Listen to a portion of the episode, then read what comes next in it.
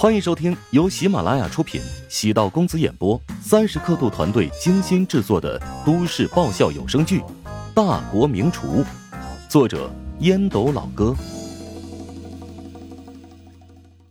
第二十三集。白色的大众朗逸在路口转弯，电线杆旁边停着一辆宝马车。周冲扔掉半截蚊香，眉飞色舞，跟杜兰说道。怎么样？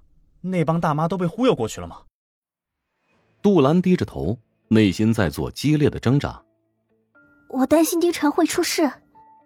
这，哎呀，他能出什么事啊？你想，老员工是过去找新老板的，而且那新老板不是给丁晨转让费用了吗？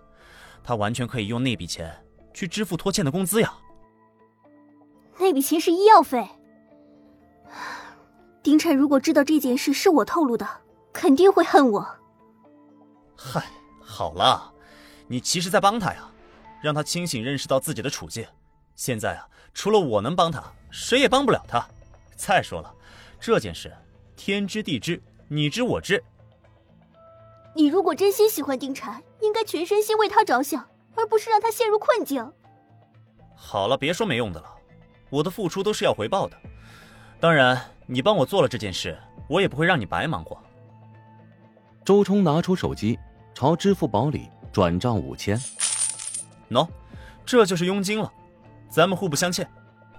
杜兰等周冲坐上宝马离去，眼中满是懊恼与后悔。她出卖了自己的好闺蜜，当然，她找了个背叛友谊的理由，使她遇到了更加值得珍惜的人。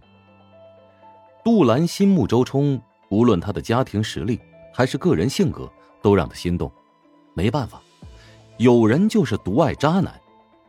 当初周冲也是先认识自己，在杜兰的穿针引线下遇见丁婵，继而疯狂的追求她。所以呢，丁婵是第三者，杜兰一直积压在心里。杜兰很不明白，丁婵现在都这么惨了，为什么周冲还是不死心呢？胡青青刚走没多久，乔治和丁婵便被一群人拦住。他们都是食堂的老员工和家属，听说这边要重新开始营业，所以过来讨要之前拖欠的工资。丁婵本能的躲在乔治的身后，心里很愧疚，因为事先没有告诉乔治有这个情况。食堂原本聘请了二十多名员工，足足拖欠我们半年的工资。这笔钱如果不给我们，休想开门营业。站在人群最前面的是一个年近六十、姓朱的大妈，自带的大锁直接锁门。丁禅和乔治被其余人拦住，大家你一言我一语的控诉了丁禅的父亲。丁禅胳膊挨着乔治，脸上火辣辣的，他恳求道：“朱阿姨，我爸是拖欠你们的工资。”这笔钱等我以后有钱，我肯定会还给你们的。他是新老板，不认识你们，何必为难他呢？小婵呐，你是个好孩子，但我们都是要养家糊口的人，给你爸打工半年，颗粒无收，我们还要不要活下去呀？新老板跟你肯定签了协议，他也给你钱了，你把钱拿出来分给大伙儿，我们这就离开，不然这食堂休想重新开业，谁来都不管用。乔治皱眉，没想到事情会变得这么麻烦。丁婵一个劲儿抹泪。我现在手里是有一笔钱，但那是给我妈的救命钱，负债女还天经地义，但请你们给我点时间。我现在真的没钱给你们。他还是个学生，父亲坐牢，母亲成了植物人。朱阿姨也并非铁石心肠，犹豫不决，跟其他人开始商量怎么办。乔治这个时候出声：“呃，那个，我有两个办法啊，想跟大家这个分享一下。第一呢，食堂重新开业之后需要招聘员工，如果你们当中有需要工作的，我愿意选择。”一些优秀的来录取啊。第二呢，丁婵虽然将食堂转让给我经营，但是他也是食堂的员工和股东，我可以为他担保半年之内偿还债务。那群人听说要招工，议论纷纷。朱阿姨沉声道：“行，看在小婵的面子上，我们退一步。招工的事情是真的吗？招工的事情由小婵负责，工资比原来涨百分之三十。签订合同之后，提前支付一个月的工资。乔治承诺，他也不怕这些人拿了工资跑掉，毕竟小婵是他们的债主。对不起，谢谢你。丁婵从包里拿出纸巾擦拭泪珠，睫毛膏擦没了，一双眼睛。却变得异常清澈明亮。以后这两个词儿就不要对我说了，我很讨厌你这样。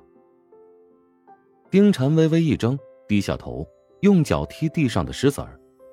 乔治严肃的说：“食堂未来要面对数千名学生客户，靠咱们俩肯定不行，所以必须要聘请一批员工。你爸手下的这些老员工虽然达不到我的要求。”但是勉强可以用，而且他们的忠诚度没问题。你可是他们的债主，如果他们将来辞职，所面临的可不是一两个月工资的损失。丁婵复杂的望着乔治，暗忖自己刚才白感激他了。感情这家伙是在算计那群大爷大妈呀？哎，你看能不能找个地方，我要给他们做个岗前培训。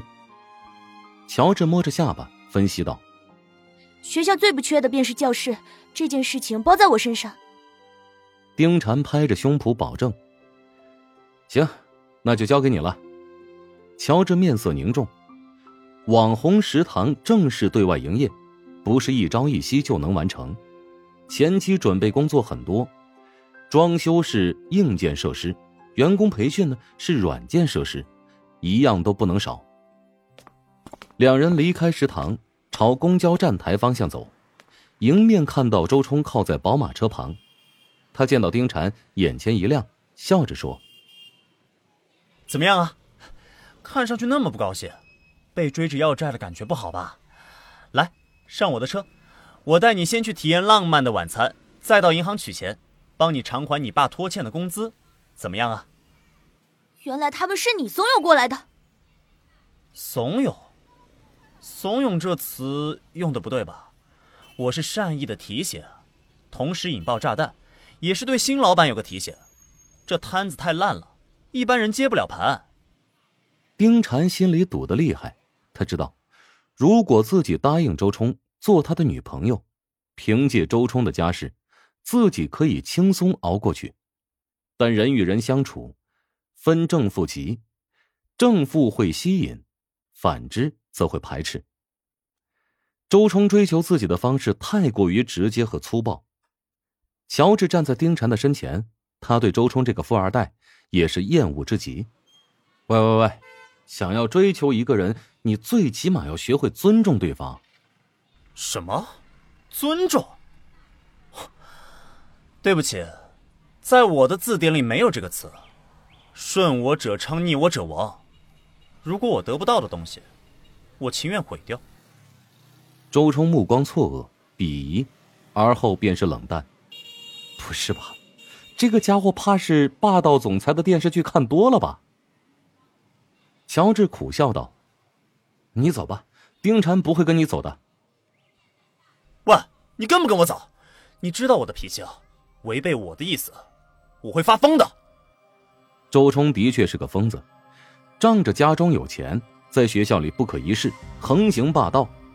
之前篮球场斗殴，将对方打成重伤，结果学校不仅没批评，还将那个张元给做了处分。你别惹他。丁婵露出畏惧之色，开始动摇，准备答应跟周冲离开。他的手腕却是一紧。不远处，一辆公交车驶入站台，乔治突然拉住丁婵的手腕，疾驰数米。直接上了公交车，车上人不多，乔治和丁婵在后排找了个位置坐下。丁婵将手收回来，面色潮红。这是几路车？管他几路车，摆脱那个家伙才是正解。乔治笑道。丁婵将头贴近车窗，果然看见周冲疯狂的跺脚大骂，忍不住笑出声，旋即愁容涌现。惹恼他可不是什么好事。食堂开在学校内，他是学校一霸，以后肯定会来闹事的。乔治虽说有点钱，但也是有限的，否则他怎么会挤公交车呢？起码也得打个专车吧。嗨，咱不惹事儿啊，但是呢，也不怕事儿。